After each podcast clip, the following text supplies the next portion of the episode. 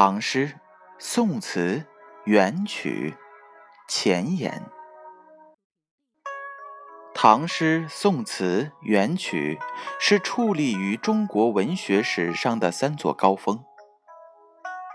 唐代是我国古代诗歌发展的全盛时期，唐诗则是唐代文学的最高标志。其内容丰富，题材广泛，且形式多种多样。不仅继承了汉魏民歌、乐府的传统，还大大发展了歌行体的形式。唐代的古体诗又称古风，包括五言和七言两种。唐代的近体诗又称格律诗，则包括绝句和律诗两种，其各自又有五言和七言之分。可以说，唐代近体诗的出现，将我国古曲诗歌的音节和谐、文字精炼等艺术特色推到了前所未有的高度，开创了中国诗歌发展的新纪元，是我国诗歌艺术的巅峰。此外，唐诗还讲究用律和对仗、平仄。故读起来阴阳顿挫，和谐动听，极具美感。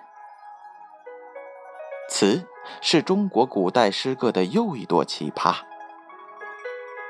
它始现于梁代，形成于唐代，而极盛于宋代，故名宋词。词分为小令、中调和长调。一首词有的只有一段，称为单调；有的分为两段，称双调；有的分成了三段或四段，则称三叠或四叠。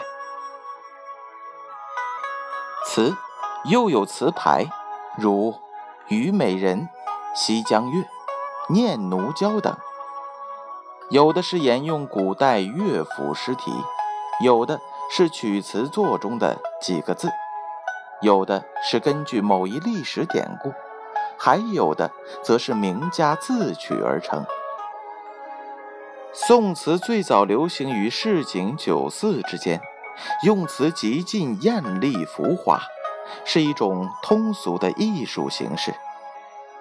后来，宋词的内涵不断得到充实。最终彻底的跳出了歌舞艳情的窠臼，这才得以升华为一种能够体现时代风貌和精神内涵的文学题材。就这样，因兼有文学与音乐两方面特点，宋词成为了中国古代文学之冠上的一颗光辉夺目的巨钻。与唐诗并称为双绝。元曲是继唐诗、宋词之后形成的另一种文学形式，其因首先兴盛于北方地区，所以又有北曲之称。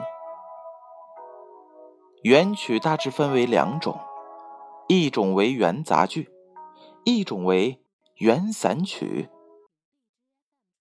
杂剧是一种把歌曲、说白和舞蹈结合在一起的形式。散曲则是诗歌，包括套数和小令两种。套数是由若干曲子组成，小令则只含一支曲子。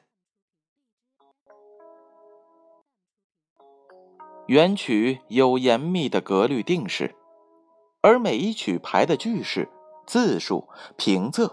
等也有固定的格式要求，只是并不死板。定格之中允许加衬字，部分曲牌还可以增句。押韵上允许平仄通押。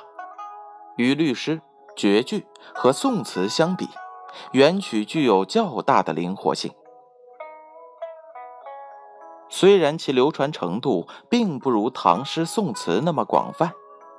但元曲在思想内容和艺术成就上有着其独具的特色，使之甚与唐诗、宋词鼎足并举，成为我国文学史上的第三座里程碑。